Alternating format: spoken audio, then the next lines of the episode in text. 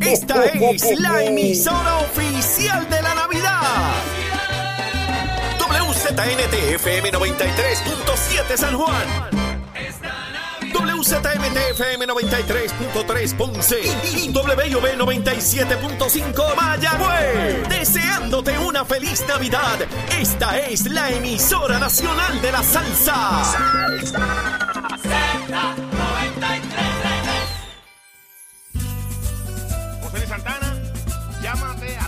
Ahí está, señoras y señores, una nueva hora a punto de comenzar en Nación Z. Son las 6 y 56 de la mañana. Usted está en sintonía de Nación Z por Z93, tu emisora nacional de la salsa, en el 93.7 FM en San Juan, 93.3 en Ponce y 97.5 en Mayagüez. La aplicación La Música el Facebook de Nación Z para que usted disfrute de todo el contenido, el análisis y sea parte de nuestra conversación.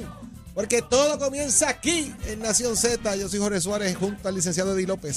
6.56 de la mañana, una nueva hora que comienza cargada de información, de noticias, pero sobre todo el análisis que tanto le gusta. Y para nuestra compañera, levántate que el despertador te está velando y te agarra el tapón, Saudi Rivera.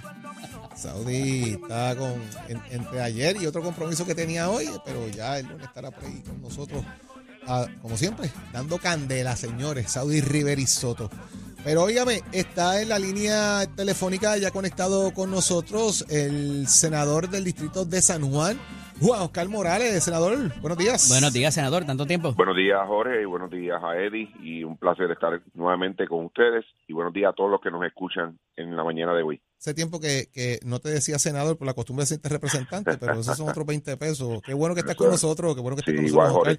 Eh, quería comenzar inmediato con este tema eh, que se ha presentado, ¿verdad? Eh, sobre la ley de armas. Hay una medida precisamente que se presentó en, en la Cámara que va ahora al Senado de Puerto Rico con unas enmiendas a, a esos fines y también con el tema este de que se puedan establecer armerías en predios cercanos a las escuelas. ¿Cómo anda Juan Oscar Morales con este tema? Pues mira, ese proyecto, como todos los proyectos que llegan ante nuestra consideración, nosotros lo vamos a estar evaluando. Eh, sí te tengo que decir que el lenguaje que se está utilizando y que viene de la Cámara hacia el Senado con relación a la distancia eh, que pueden establecer este tipo de negocios, pues yo tengo mis serias reservas con él, más aún con los últimos acontecimientos que han acontecido durante esta semana con relación al tema de las escuelas eh, públicas de, de Puerto Rico. Así que yo, eh, ¿verdad? Si buscas mi historial de cómo yo he votado con relación a todos los temas de armas, Jorge, yo le he votado en contra porque yo no creo en las armas. Así que eso es algo, un criterio que yo tengo. Eh, vamos a estar evaluando este proyecto a ver de qué manera. Digo, a- eh, a- y, un, y un tema, ¿verdad? Que lo traigo dentro del análisis que bien usted hace también. No, no, eh, está el tema de la curiosidad porque esté cerca de una escuela, pero una almería no entra a todo el mundo tampoco. Bueno, pero eh, eh, es- no es tan exento, ¿verdad?, que ocurran incidentes por meramente tener estos establecimientos Ajá. cerca de, la, de, la, de las escuelas y no tan solamente eso, sino eh, los adultos que son los que tienen acceso a, Ahí a vamos. estas armerías. Ahí vamos, que el problema no es Ahí- necesariamente ser el niño, será no, claro que no, claro que no. Definitivamente, por eso es que hay que evaluarlo, ¿verdad? Yo yo no soy de los que me cierro a decir que voy a estar en contra de ese proyecto porque tiene tal y, y cual lenguaje, ¿no? Eh, usted, Jorge, tú sabes cómo Claro. llegan los proyectos a, a la legislatura y cómo salen, son totalmente Hay distintos. que hacer distintos. cirugía mayor. en Claro que sí, claro que sí. Eh, saludos, eh, senador. Espero que esté día, teniendo una buena mañana. Eh, Claro. Ciertamente esto es preocupante y estos, eh, escuchábamos expresiones y ahorita comentaba de Pichito Rezamora acerca de, porque su hijo estaba en esa escuela, particularmente en la de University Gardens, y eh, evidentemente esto tiene que ser un problema que se trabaje con los padres y con los maestros y obviamente los estudiantes por razón de, del consentimiento mermado de los menores de edad. Eh, pero, eh, ¿cómo hacemos que esto no se salga de control teniendo una parte semipunitiva, por decirlo de alguna forma, eh, para que no se siga replicando, que no haya más, eh, ah, pues mira qué cool, paralizaron la, eh, la escuela, se paralizó, no hay clases hoy, o sea, eh, y e- ese mensaje, ¿cómo lo llevamos a la, a la juventud quizás? Pues mira, aquí lo más importante, yo creo que eso es una responsabilidad del Departamento de Educación en conjunto con la comunidad escolar, y cuando digo comunidad escolar, papá, mamá, eh, estudiantes, maestros y, y, todo el entorno que tiene eh, estos planteles escolares, de llevar la educación que tiene que, que tenemos que llevar eh, a los niños sobre, ¿verdad? Y yo creo que Jorge utilizó una palabra que a mí eh, la ato mucho con este tema de las armas, eh, y es curiosidad. Eh, en ocasiones, cuando estos niños tienen, llegan a poseer este tipo de armas porque papi la tiene o, mami la tiene, no es porque quieren hacer nada malo, a veces por curiosidad, a veces por hacer alardes con, compañeros de que, mira, yo tengo un alma, mi papá tiene un alma. Y, yo creo que la parte educativa, Eddie, volvemos a lo mismo, eh, es bien importante, pero eso lo tenemos, la responsabilidad de todas y de todos eh, tenemos que llevar. Y eh, ante las circunstancias que estamos viviendo, que es algo que ha ido ¿verdad? aumentando, no tan solamente lo veíamos tan lejano como en los Estados Unidos y ya vemos que ese problema podemos confrontarlo aquí en Puerto Rico. Eh, yo creo que el Departamento de, Educación debe ser más riguroso en su programa de seguridad. Eh, hablábamos en, en, en, el pasado de aquel programa de Pedro Rosselló, Zona Libre de Drogas, donde eh, no era meramente tener un oficial de seguridad eh, plantado allí en las escuelas. Ese programa era más que eso. Era un programa de educación, era un programa donde se, se envuelven a los niños en, en la seguridad del plantel escolar donde se ofrecían adiestramientos mensualmente a padres, a niños y a maestros. Eh, así que yo creo que debemos mirar lo que funcionó en el pasado y que lamentablemente algunos quisieron eh, darle un matiz político a, eso, pues eso yo creo que es necesario retomarlo y obviamente con las variantes que haya que, que realizar, porque no son los mismos tiempos de los años 96 al año 2022, ¿verdad? 23 que estamos por, por comenzar. Así que en ese sentido yo le pediría al secretario de Salud eh, que se que desarrollen un programa agresivo eh, en las escuelas porque no estamos exentos. El secretario de Educación. De educación será. De, educación, perdón, que siempre eh, que tengamos este tipo de, de problemáticas, pero enfatizando en el área preventiva, en, la, en el área de la educación. Senador, hay unos cuantos casos también, eh, ¿verdad?, que se están dando eh, sobre niños eh, que esto también, ¿verdad?, lo que se plantea en de los 10.000 casos que, que, están por atenderse, de que pudiesen... ¿Cómo ve todo esto? El, escasez que hay de trabajadores sociales, la situación de, del, del, salario, donde en el Departamento de Educación se gana más que en el Departamento de la Familia con la misma preparación y la misma licencia. Definitivamente. E, esto nosotros tenemos que eh, sentarnos a evaluarlo detenidamente porque ya... Un asunto presupuestario, senador. Por, por, lo tanto, Jorge, entonces, eh, Jorge y Eddie, eh, el problema es, y ya esto es una crítica que hago al gobierno, todos sabemos cuál es el problema, todos. Desde hace mucho tiempo, este tema no es de ahora, este tema viene desde hace mucho tiempo diciéndole a Puerto Rico de que se nos ha hecho difícil reclutar trabajadores sociales en el Departamento de la Familia. Eh, se abrieron unas plazas con la única eh, diferencia de que cuando vamos al salario de estos profesionales, es un salario miserable, Eddie y, y, Jorge. Eh, no vamos a poder reclutar de esa manera, no. Tenemos algo mejor trabajando en el fast food, senador. Jorge, definitivamente. Me gano más en el fast food que lo que me gano siendo un, que tú sabes cuánto teniendo maestría y doctorado alguno. Claro que sí, claro que sí. Así que mientras nosotros no nos sentemos con nuestros amigos de la Junta de Control Fiscal, que han sido el obstáculo mayor en estos momentos para nosotros poder crearle conciencia. Y yo sé que los amigos de la Junta a veces se, se alejan demasiado de, de, la realidad que vive nuestro Puerto Rico, El Puerto Rico de ellos y el mío no es, no es igual. Yo estoy claro en eso. Pero tenemos que sentarnos con ellos a crearle conciencia, porque de lo contrario les anticipo de que el problema se nos va a ir de las manos y no vamos a poder eh, confrontarlo por falta de escasez de recursos humanos. Algo tan valioso, algo que tenemos disponible. Y, y, y hay un elemento adicional.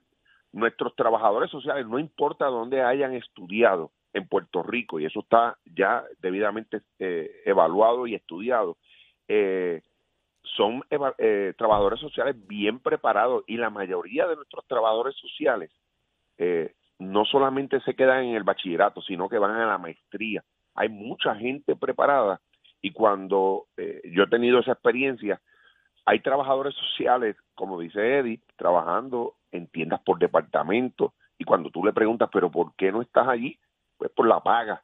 Entonces hay una, no hay una equidad en los salarios eh, educación le paga eh, más de dos mil dólares, pero el en el departamento de la familia 1700, no ocurre lo mismo. 1700, mire, hicimos un ejercicio aquí, antes de que llegara a los 1700 eran 1341. 1395, si mal no recuerdo. mire, mire esto, a 8, eh, 8 dólares la hora, 8 horas de trabajo, 40, 40 horas eran 1.400 y pico de pesos. o sea, era casi a 1.600. O sea, casi a 1.600 pesos. Era una cosa inexplicable. Entonces, ¿para qué yo voy a matarme ahí con maestría, con una licencia, la que tengo que cuidar, toda la a ir a buscar niños a mitad de la noche, a, ponerle chavo. Salir para Mayagüez en mi carro, gastando gasolina. el trabajador social no lo podemos encajar en un horario de 8 a 4 y media porque esa no es la realidad. En otros departamentos sí, y por el doble del, salario. exactamente, pero entonces en el departamento de la familia es que cuando a las 7 explota algo en, en Corozar o en Utuado, el trabajador social se tiene que montar en una, en una guagua y ir hasta allá, o a Jayuya. En, muchas en, muchas, en muchas ocasiones en su guagua. Sí, señor, porque el departamento no tiene. Así que esto tenemos que atenderlo con mucha, pero con mucha rapidez. No es, volvemos a lo mismo, no es reconocer el problema. El problema todos lo sabemos, lleva más de 15 años ese problema que, que hemos observado y que cuando usted mira la acumulación de casos que tiene el Departamento de la Familia, que eso es más preocupante todavía, eh, niños que eh, tienen querellas de maltrato eh, y el departamento no ha podido llegar hasta allí para evaluar en qué consisten las querellas que llegaron. Y, eso a mí me preocupa porque eso lo que puede provocar es que hasta, hasta pueda ocurrir muertes de niños a causa de maltrato por no haber atendido con la prontitud y la rapidez que merece esos casos. Interesante. Complicado, complicado. Mire, eh, senador, eh, ¿qué nos tiene que decir de lo que ocurrió en la elección especial el pasado domingo en su antiguo distrito, allá en el precinto 3? Pues mira, se llevó a cabo un proceso como se había contemplado eh, por parte del Partido Nuevo Progresista y el domingo los electores del precinto 3 de San Juan tuvieron la oportunidad de escoger quién era la persona que iba a estar ocupando la posición de representante por el Distrito 3. ¿Usted respaldaba a alguno de los candidatos? Sí, claro, yo respaldé en todo momento de frente a José Cheito Hernández, que fue la persona que prevaleció eh, el, pasado domingo y ahora le corresponde a José Cheito Hernández eh, realizar un trabajo bien importante, primero el trabajo legislativo, el trabajo de campo en, en nuestro precinto y luego rumbo al 2024, pues tiene que hacer un trabajo electoral eh, que nosotros vamos a estar ayudándolo en ese sentido, porque todos sabemos lo que ocurrió el pasado. En Por eso, ahí quería ir, o sea, eh, eh, usted ganó cuesta arriba y, casi se pierde. Hay unas personas que piensan que vamos a sentarnos y a cruzarnos de brazos, pero aquí hubo irregularidades.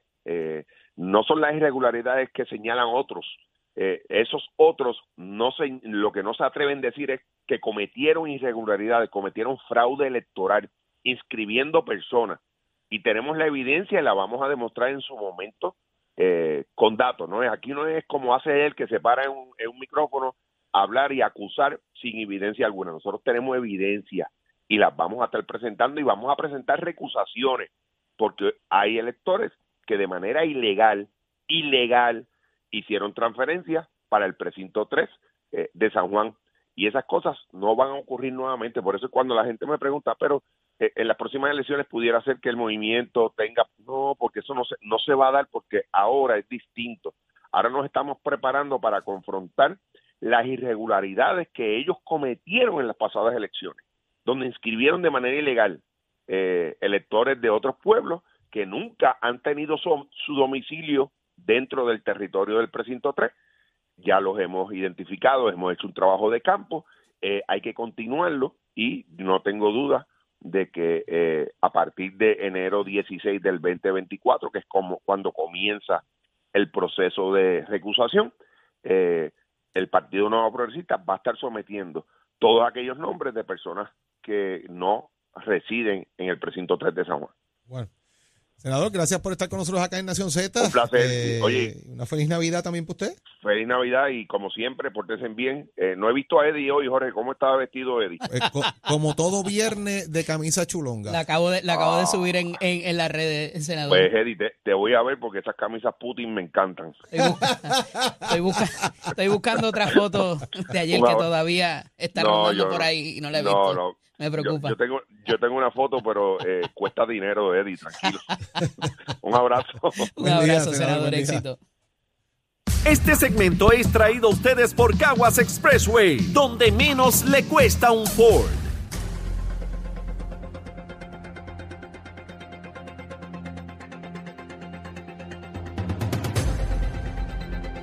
Damos paso al segmento del análisis del día y hoy es viernes y hoy hay party en Caguas Sprayway Motor. Hoy se celebra la fiesta de Navidad por allá, así que estaremos allá con nuestro amigo Julio Ortiz a celebrar la Navidad en Caguas Expressway Motor que auspicia este segmento. En la mañana de hoy, como todos los viernes, tenemos al amigo Carlos Bianchi Angleró en línea. Buenos días, Carlito. ¿Son el despertador? Buenos días, buenos días. Sí, buenos días, buenos días, buenos días, sí, buenos días. Tú sabes que el viernes pasado fue un, un problema de horario, se me olvidó que estaba en una hora más. El, el cambiate- el cambio de tarde. hora, exacto. Exacto. sí.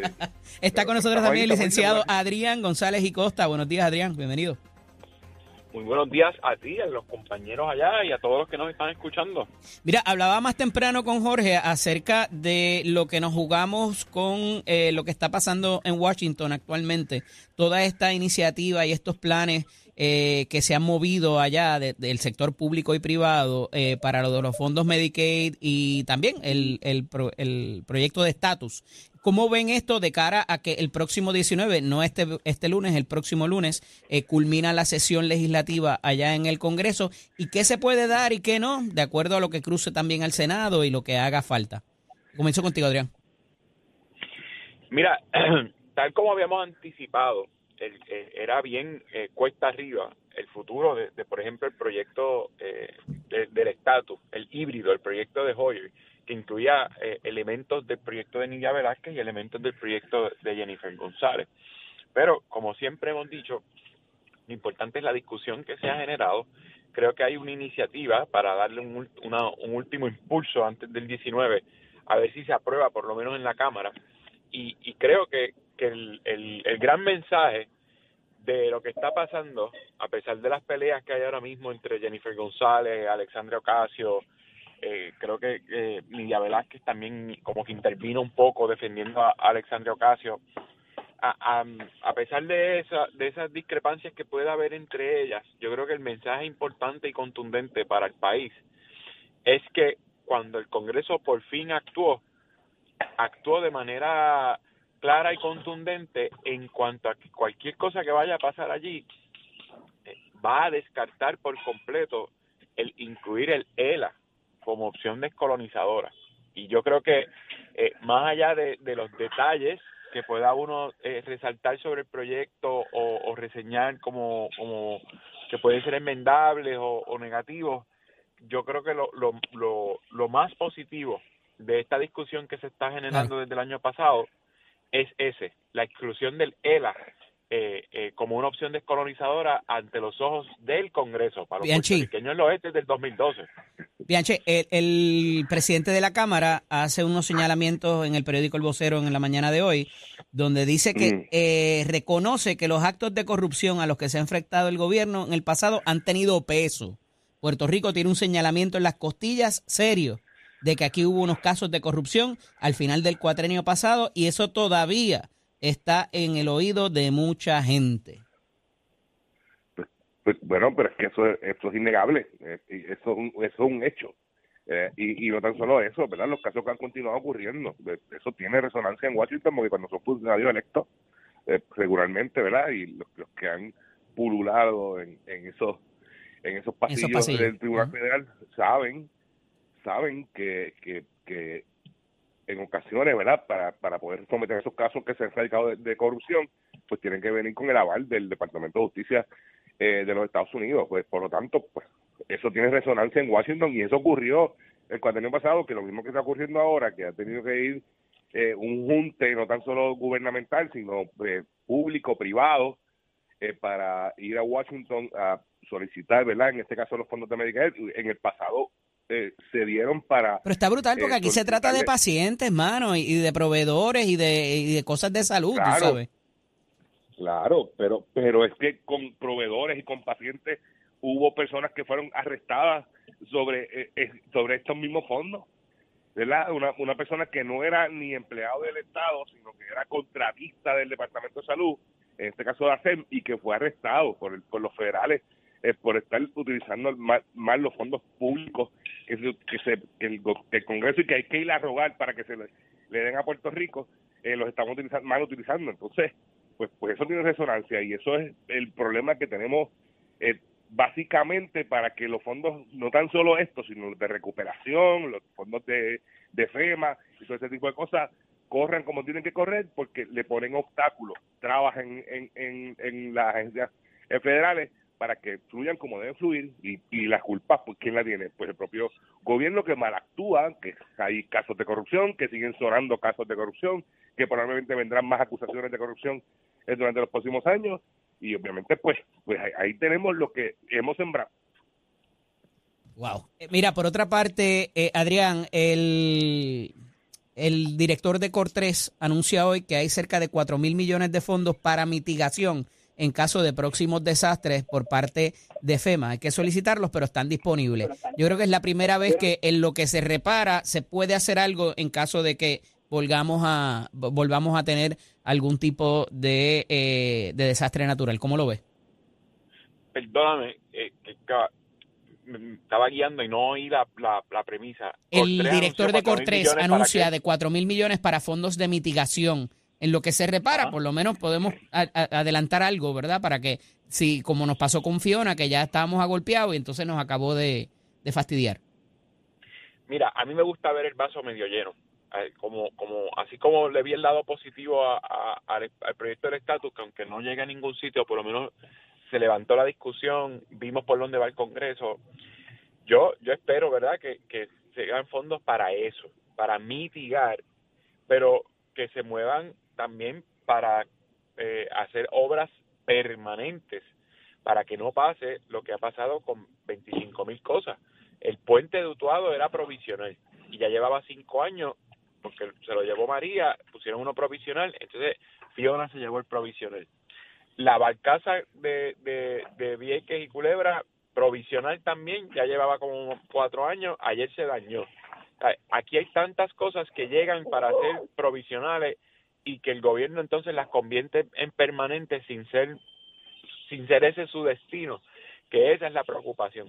Cuatro mil millones bien utilizados en fondos de mitigación serían un gran respiro para el país, pero como un poco indicaste en la introducción, necesitan estar acompañados de un proyecto a mediano o largo plazo de algo permanente que, que, que, ayude a, a, lo que se construyó para mitigar de forma provisional, pero no podemos seguir utilizando fondos que son para cosas provisionales eh, y darles el uso como si fueran permanentes. E, esa es mi única preocupación. ¿Esto es un adelanto, Bianchi, o eh, es algún paliativo para que un poco eh, que la, la, burocracia que ha existido para el desembolso no nos arrope? Eddie, el problema es, el problema es que plantea eso el COL3, pero es que desde desde inicio, cada vez que hay un fenómeno natural que afecta a Puerto Rico, se asignan fondos para recuperación y para mitigación y cada vez que ha venido un fenómeno atmosférico, aunque sea de menos de menos intensidad, ha habido daños mayores porque no hemos eh, invertido el dinero de mitigación en eso mismo, como plantea Adrián. Eh, las personas que vivían en zonas inundables para el huracán María, para el huracán eh, Irma, para final vivían en el mismo lugar porque no había habido un, un ejercicio del Estado de prever que estas cosas sigan ocurriendo. Los cuerpos de agua, los, los ríos, y los, los cauces no estaban limpios y, había dinero de mitigación, pero no se hace el trabajo. Entonces, si no se ejecuta eh, en, en, un ejercicio de buena gobernanza, pues entonces va a tenerlo. Por eso hace unas semanas estaban en el Congreso que Luis y un congresista ah, pues, pues, vinieron con la con el alegato de que iba de salida y que esto era un puche de sangre. Es que estaba diciendo la verdad, estaba diciendo que cada, cada vez que ocurría un desastre iba el, gobierno de Puerto Rico, a nombre del pueblo de Puerto Rico, al Congreso a solicitar más dinero para atender problemas que no habían atendido con, con el dinero de mitigación en el pasado. Yo creo que es, la que hace falta es ejecución y hasta que no haya ejecución de buena gobernanza y que se utilicen verdaderamente para mitigación, no van a haber resultados positivos. Vendrá, Dios no quiera, un nuevo otro fenómeno atmosférico en la próxima temporada de huracanes eh, y aunque sea una tormenta, pues va a dejar las mismas inundaciones o mayores inundaciones porque no se hace el trabajo correcto para mitigar y que eso no, siga ocurriendo. Ciertamente. Agradecido de ambos que pudieran estar con nosotros. Hablaremos la próxima semana. Un fuerte abrazo. Muy fin de semana. Continuamos. Este segmento es traído a ustedes por Caguas Expressway, donde menos le cuesta un Ford. Noticias, controversias y análisis. Porque la fiscalización y el análisis de lo que ocurre en y fuera de Puerto Rico comienza aquí, en Nación Z. Nación Z por, por Z93. Buenos días, Puerto Rico. Soy Manuel Pacheco Rivera con la información sobre el tránsito. Ya se formó el tapón en la mayoría de las vías principales de la zona metropolitana, como la autopista José de Diego entre Vega Alta y Dorado y desde Toa Baja hasta el área de Atorrey en la salida hacia el Expreso Las Américas. Igualmente, la carretera número 2 en el cruce de la Virgencita y en Candelaria en Toa Baja y más adelante entre Santa Rosa y Caparra. Tramos de la PR5, la 167 y la 199 en Bayamón, la avenida Lomas Verdes entre la American Military Academy y la avenida Ramírez de Arellano, la 165 entre Cataño y Guaynabo en la intersección con la PR22, el expreso Valdoriotti de Castro desde la confluencia con la ruta 66 hasta el área del aeropuerto y más adelante, cerca de la entrada al túnel Minillas en Santurce, el ramal 8 y la avenida 65 Infantería en Carolina, el expreso de Trujillo en dirección a Río Piedras, la 176, 177 y la 199 en Cupey, la autopista Luisa Ferré entre Montelledra y la zona del Centro Médico en Río Piedras y más al sur en Caguas, y la 30 desde la colindancia de Juncos y Gurabo hasta la intersección con la 52 y la número 1. Ahora pasamos con el informe del tiempo. El Servicio Nacional de Meteorología pronostica para hoy aguaceros ligeros que se reducirán durante el día a medida que entre una masa de aire seco sobre la región. Las temperaturas máximas estarán en los altos 80 grados en la zona costera y en los altos 70 grados en la zona montañosa. Los vientos estarán del norte al noreste de 10 a 15 millas por hora con ráfagas más fuertes cerca de los aguaceros. En el mar continuarán las condiciones costeras peligrosas por lo que se emitió un aviso de resacas fuertes y de inundaciones costeras. Se esperan olas rompientes de hasta 15 a 20 pies en Culebra, Vieques y a través del norte de Puerto Rico. En el mar abierto el oleaje estará de 12 a 15 pies. El Servicio Nacional de Meteorología enfatiza que hay condiciones peligrosas y amenazantes para la vida en el mar. Hasta que el informe del tiempo les habló Manuel Pacheco Rivera. Yo les espero en mi próxima intervención en Nación Z que usted sintoniza por la emisora nacional de la salsa Z93. Somos una mirada fiscalizadora sobre los asuntos que afectan al país. Nación Z, Nación Z. Por Z93, somos tu noticia.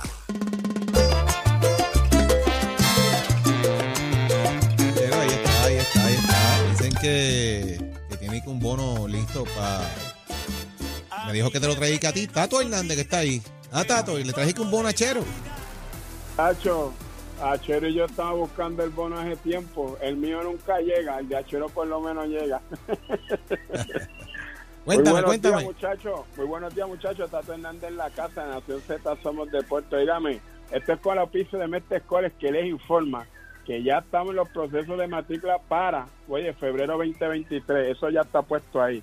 Así que usted lo que tiene que hacer es llamar al 787-238-9494, 787-238-9494, ese numerito de llamar, para que usted vea, conozca nuestras facilidades de equipo con ese número. Usted puede también ir empezando a hacer su matrícula, puede enviar mensajes de texto recordándole que las clases comienzan en febrero y todavía está a tiempo Así que dése una vueltita, compare facilidades de equipo. Usted quiere estudiar soldadura industrial, usted quiere estudiar mecánica, hojalatería y pintura. Quiero que sepa que la nueva pintura del Loquito Killer se hizo en el taller de hojalatería y pintura de MedTech en Vega Baja, conjunto con los estudiantes y maestros de Mayagüez. Así que mírese esa pintura para que usted vea lo duro que son nuestros estudiantes de MedTech School. Bueno, vámonos con esto que es importante. Lo estuve hablando la semana pasada con el honorable alcalde de Fajardo, José Aníbal Meléndez Méndez sobre lo que hay para este weekend. Y este weekend en Fajardo se celebra el Festival de la Arepa, donde se van a desarrollar durante toda esta semana, óigame, un gran sinnúmero de ramas deportivas, pero también el alcalde que es un fiebre me dijo, Tato, necesito los carritos Hot Así que todos esos entusiastas y amantes de este fin de semana, de la vuelta por el Festival de la Arepa, que el domingo 11 estaremos allí desde las 3 de la tarde con una pista para los carritos Hot la pista del Yardie el alcalde donó 150 carritos para los primeros 150 niños y niñas que compiten allí y, y, y, y, la pasen bien con sus padres. Óigame, esto es súper diversión. Además, yo pues a los adultos los invito a que lleven sus carritos 136 para también hacer una categoría y la pasamos todo el mundo de show. Así que los caminos conducen para el Festival de la Arepa Caridura desde las 10 de la tarde este próximo domingo 11 de diciembre en la Plaza Pública de Fajardo, que nos invita el honorable alcalde José Aníbal Meléndez Méndez para darse la calle y de qué manera. Y aquellos que me están preguntando entonces, Tato, ¿qué pasó con la Copa Mundial, los jueguitos y eso? Pues nene, sí, acuérdense que esta gente se le dio días de descanso. Hoy viernes van a jugar Croacia y Brasil cerca de las 11 de la mañana la de Puerto Rico y a las 3 de la tarde los Países Bajos con Argentina. Mi favorito es Brasil.